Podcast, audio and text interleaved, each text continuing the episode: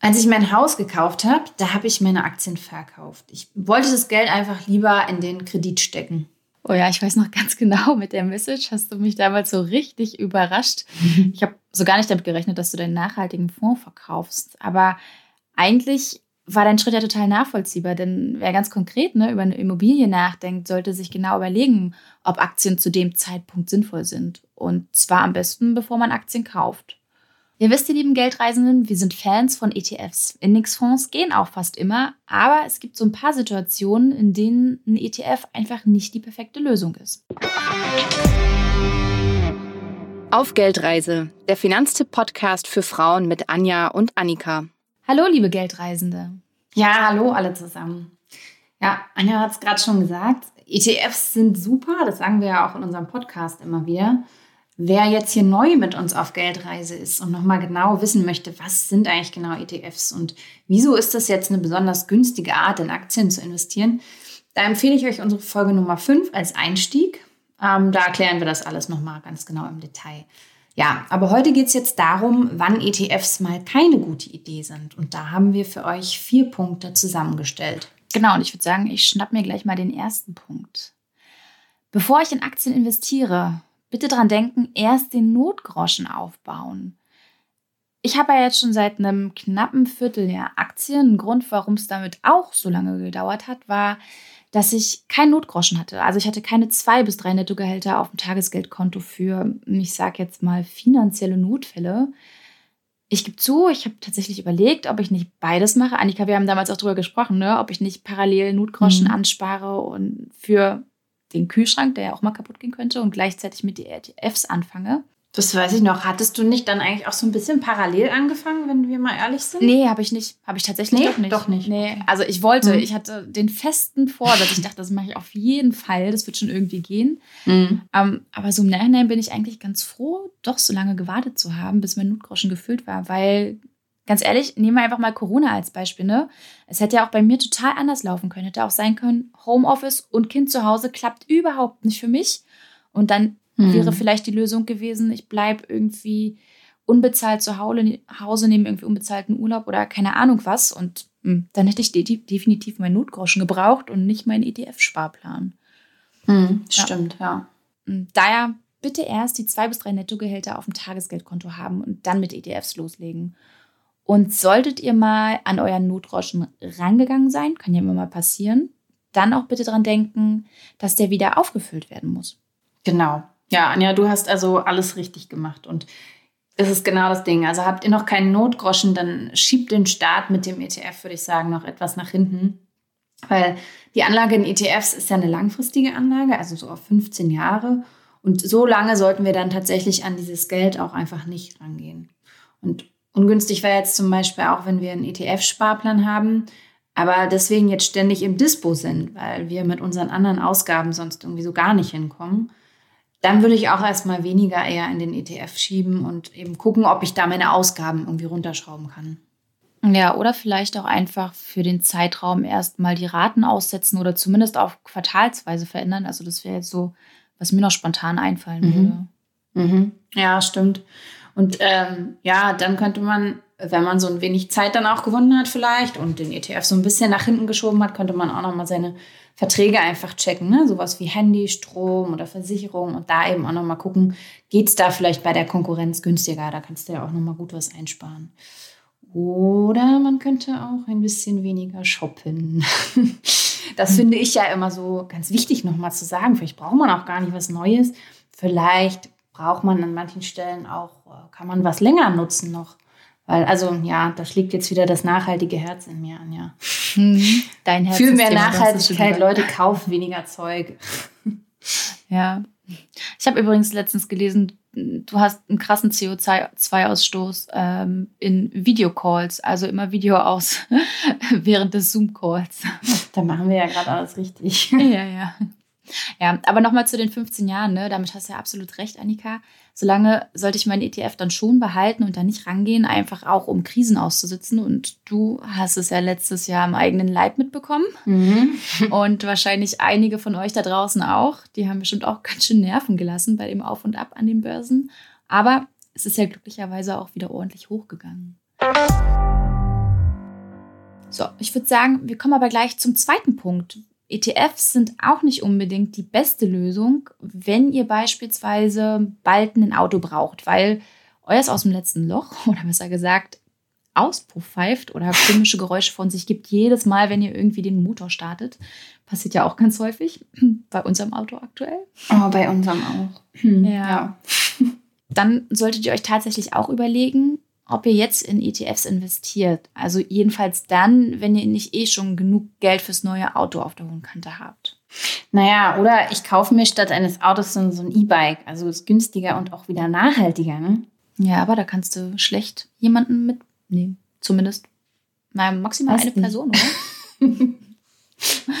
ja, ja aber lass uns, lass uns mal beim Auto bleiben. Steht ja sowieso exemplarisch nur für eine größere Ausgabe, mit der ich in naher Zukunft rechne. Also eigentlich könnte ich ja auch überlegen, jetzt mit einem ETF zu starten und später für das neue Auto einfach einen Kredit aufzunehmen. Ja, ich finde, das klingt gut. Also vor allem bei den niedrigen Zinsen derzeit ist es doch absolut verlockend. Ja, aber ihr da draußen merkt schon anhand der Betonung von uns, dass das eher so ein rhetorisches Gedankenspiel ist. Denn diejenigen, die bereits die Folge 51 gehört haben, mit der wir ins Jahr 2021 gestartet sind, die wissen schon, wie wir zu Krediten stehen, nämlich nach Möglichkeit vermeiden. Und damit meinen Annika und ich jetzt vor allem Konsumkredite. Und dazu würde ich jetzt mal den Kredit für ein neues Auto dazu zählen. Wenn ihr aber klar beruflich darauf angewiesen seid, ist es natürlich nochmal eine ganz andere Hausnummer. Mhm. Stimmt, ja. Und äh, ich gebe auch noch zu bedenken, also die derzeit niedrigen Zinsen für Kredite, die können in ein paar Jahren ja auch wieder gestiegen sein. So, deswegen ist eine bessere Lösung eben mehr Geld aufs Tagesgeldkonto zurückpacken und dann, also wenn dann eine Weile weniger in die Aktien geht oder, äh, oder ihr da später startet, dann ist es eben so. Also und das Schöne ist, ihr könnt bei einem ETF-Sparplan ja auch jederzeit sagen, ich halbiere mal meine Einzahlung oder ich stoppe die vielleicht sogar mal für eine Weile ganz. Also das ist echt super flexibel und am Ende dann eure Entscheidung. Und die ETF-Anteile, die ihr dann schon bis dahin habt, schon gekauft habt, die entwickeln sich ja trotzdem im Wert weiter. Ja, kommen wir zu Punkt Nummer drei, wann Aktien ähm, nicht sinnvoll sind. Wir haben es ja zu Beginn dieser Folge schon anklingen lassen. Und zwar dann, wenn ich eine Immobilie kaufen will. Ja, dann nehme ich ja dann auch einen Kredit auf. Ähm, aber ich brauche vor allem jede Menge Eigenkapital. Also 20 Prozent des Kaufpreises, die sollte ich, so sagt man, schon selbst mitbringen. Und das baue ich übrigens, das habt ihr ja auch öfters gefragt, am besten auf einem Festgeldkonto auf. Genau. Kurzer Einschub hier, Annika. Wenn ihr noch mal was zum Thema Festgeldkonto hören wollt oder vielleicht auch zum Thema Tagesgeldkonto, dann sind die Folgen 26 und 33 genau die richtigen für euch. Also wenn ihr nochmal reinhören möchtet, verlinken wir alles in den Shownotes. Sehr gut, ja. Hm. Und damit wir eigentlich auch mal eine Vorstellung davon haben, ne? von, von diesen Summen, mit denen wir hier hantieren, wenn, wenn du jetzt zum Beispiel gerade gesagt hast, Annika, dass wir 20 Prozent des Kaufpreises an Eigenkapital mitbringen sollten. Ne? Nehmen wir mal an, ihr habt euch in ein wunderschönes kleines Häuschen in Rand, äh, Rand-Berlin-Nähe verliebt das 300.000 Euro kostet, dann solltet ihr letztendlich schon 60.000 Euro angespart haben und das als Eigenkapital einbringen. Einfach auch, damit eure Kreditkonditionen besser ausfallen. Meinst du, die Leute wollen wirklich alle nach Berlin, so wie wir?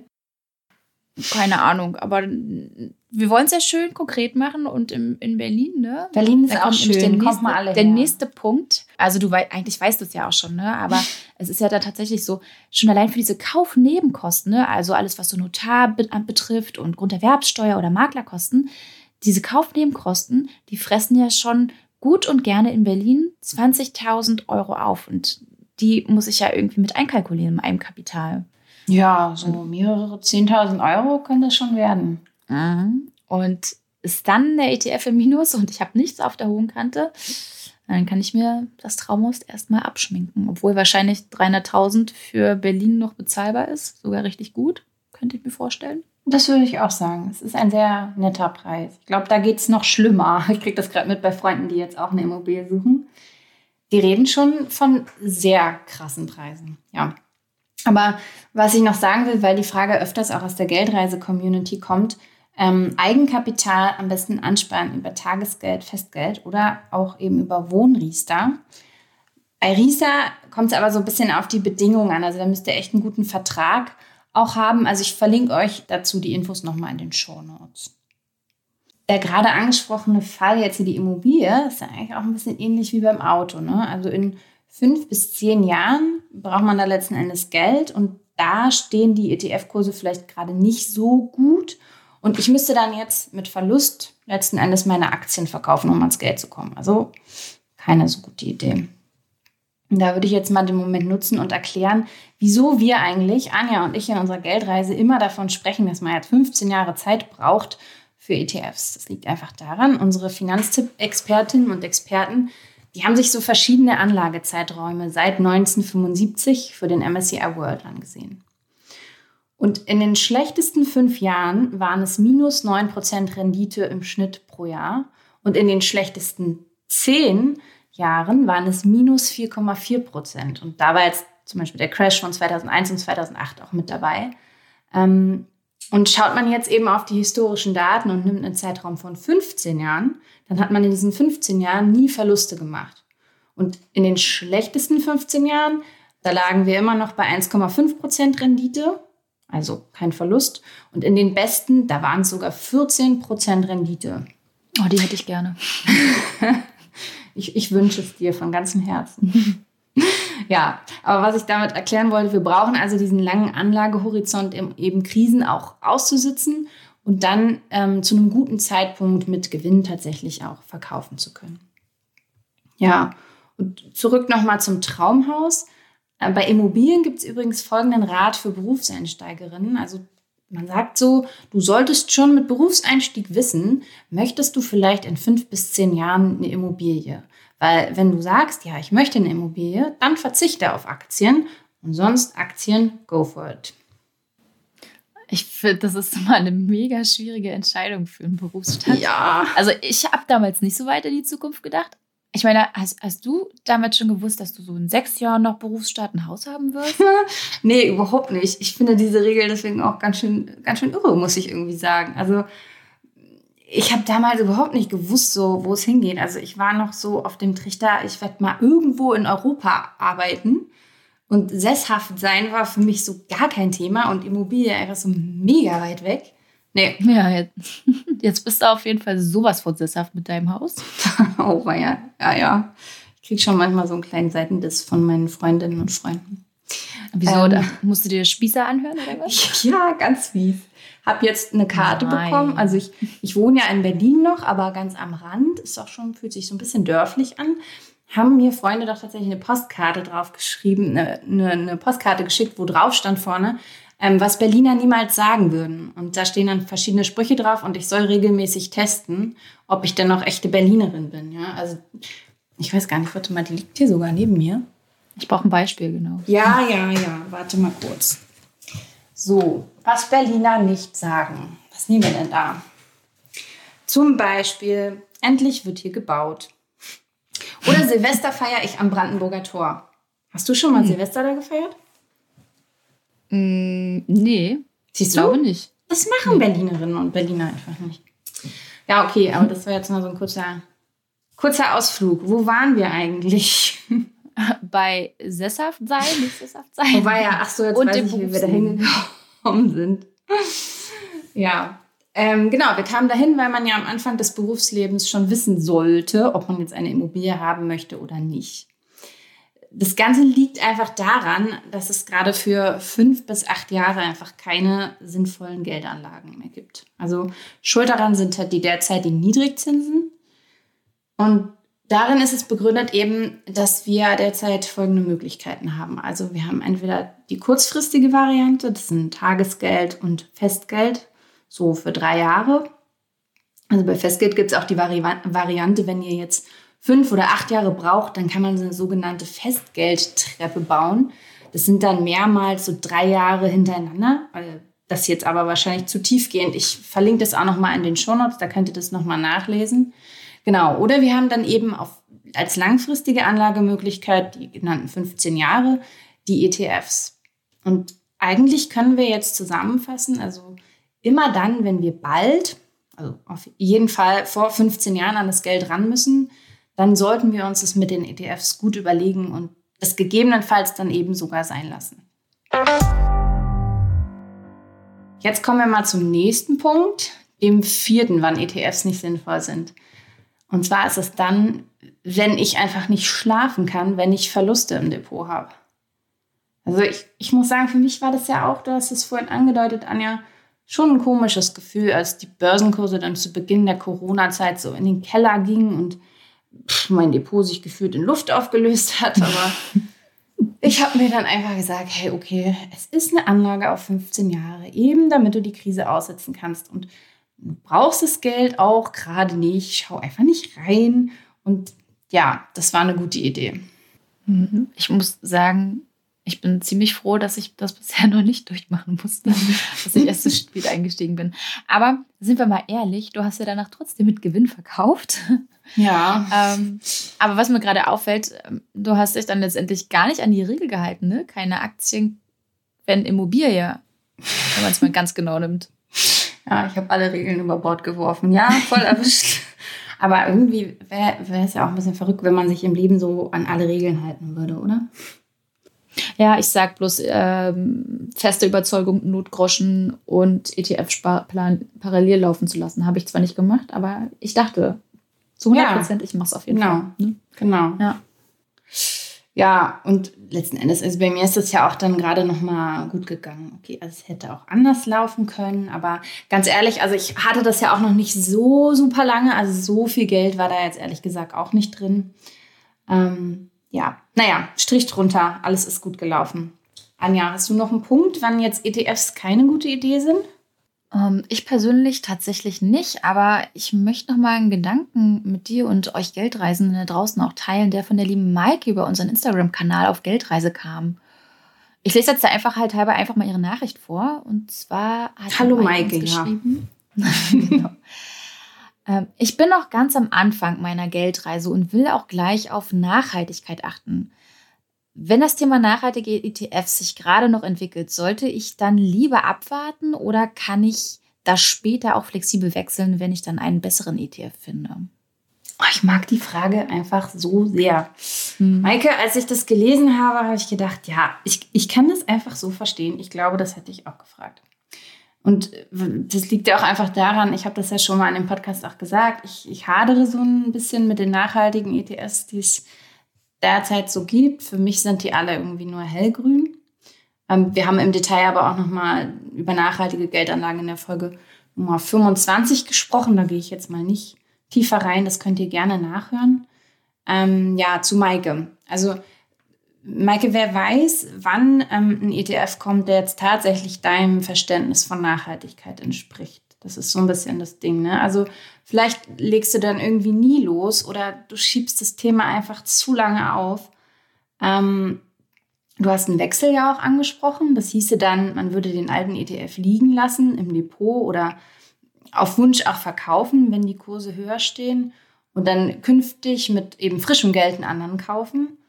Wenn dann aber gerade die Kurse im Keller sind, dann ist das Verkaufen eben keine so gute Idee. Aber ja, wie wir schon mehrfach gesagt haben, wenn du genug Zeit hast, eben um auch Krisen auszusitzen, dann würde das schon gehen. Deswegen so die Idee für den Start, vielleicht mal mit so einem, mit dem besten Gewissen und dem Stand heutiger Recherchen doch mit einem nachhaltigen ETF loszulegen. Also mein Tipp wäre so, schau dir am besten mal die Liste der größten enthaltenen Unternehmen an und wenn du dann sagst, okay, es passt halbwegs für mich, dann beginn vielleicht schon mal mit dem Anlegen. Also das ist auch kein Problem, das später nochmal umzusteigen, so, solange man jetzt nicht zu oft umsteigt und dann irgendwann so ein, so ein, so ein Zoo von ETFs im Depot hat. Solange es also so bei zwei oder dreien bleibt, ist das voll übersichtlich und auch okay. Ein Zoo von ETFs, das ist ja ein schönes Bild. Ist süß, oder? Das mir doch mal durch den Kopf gehen lassen. Mhm. ja, aber ich finde schon, also es ist auf jeden Fall ein interessanter Gedanke, aber eigentlich Nachhaltigkeit, der Punkt, mh, hm, ich würde sagen, der kann einen bei Aktien erstmal bremsen. Ich würde das jetzt aber nicht als O-Kriterium für den Start sehen und die Bremse möglichst schnell rausnehmen und dann sagen, volle Fort voraus, go for it. Ne? Ja. Viele unserer hier genannten Argumente haben ja mit diesen goldenen 15 Jahren zu tun, ne? also mit dieser 15-Jahres-Regel. Die wir heute auch schon eingehend erläutert haben. Weil wir das hier aber immer mal wieder gefragt werden. Es sind mindestens 15 Jahre, länger geht natürlich auch. Wichtig ist, dass wir eben dann doch mit Gewinn verkaufen und sehen wir nach Ablauf der 15 Jahre, hm, der Kurs ist gerade nicht so dolle, dann klar und ihr Zeit habt, halten. Also, der erste Punkt war Notgroschen aufbauen. Zwei bis drei Nettogehälter auf dem Tagesgeldkonto. Genau. Habt ihr das erledigt? Dann könnt ihr gerne mit ETFs anfangen. Vorher solltet ihr euch das wirklich überlegen. Genau. Der nächste Punkt wäre dann Punkt zwei, wenn ihr bald eine größere Anschaffung habt und eigentlich an das Geld dann ran müsstet, dann sind ETFs vielleicht in dem Moment auch nicht die beste Wahl. Genau. Punkt drei, Annika, weißt du es noch? die Immobilie. Ja, müsste ich ja wissen, dass es Punkt drei war. Genau. Genau. Die Immobilie. Wenn ihr plant, eine Immobilie zu kaufen, dann solltet ihr eben schauen, dass ihr da lieber ordentlich Eigenkapital zusammenspart, um dann tatsächlich auch zugreifen zu können, wenn ihr dann eure Traumimmobilie gefunden habt. Und der vierte Punkt, wenn ihr Verluste im Depot nicht aushalten könnt, dann überlegt euch wirklich, ob ETFs das Richtige sind, weil in den 15 Jahren, mindestens 15 Jahren Haltedauer, kann es durchaus sein, dass die ein oder andere Krise vorkommt. Denkt an letztes Jahr, an die Corona-Krise und die Auswirkungen auf die Börsen. Da ging es ordentlich nach oben und nach unten und wieder nach oben. Genau, also man muss dann schon gut schlafen können in solchen Phasen, sonst ist es schwierig. Genau, ich, ich habe noch einen, einen, ganz anderen Punkt und zwar in eigener Sache. Wir suchen nämlich Unterstützung und zwar einen Werkstudenten, eine Werkstudentin für unseren Geldreise-Podcast. Hooray! Also, und wir sind ein so cooles Team, Entschuldigung.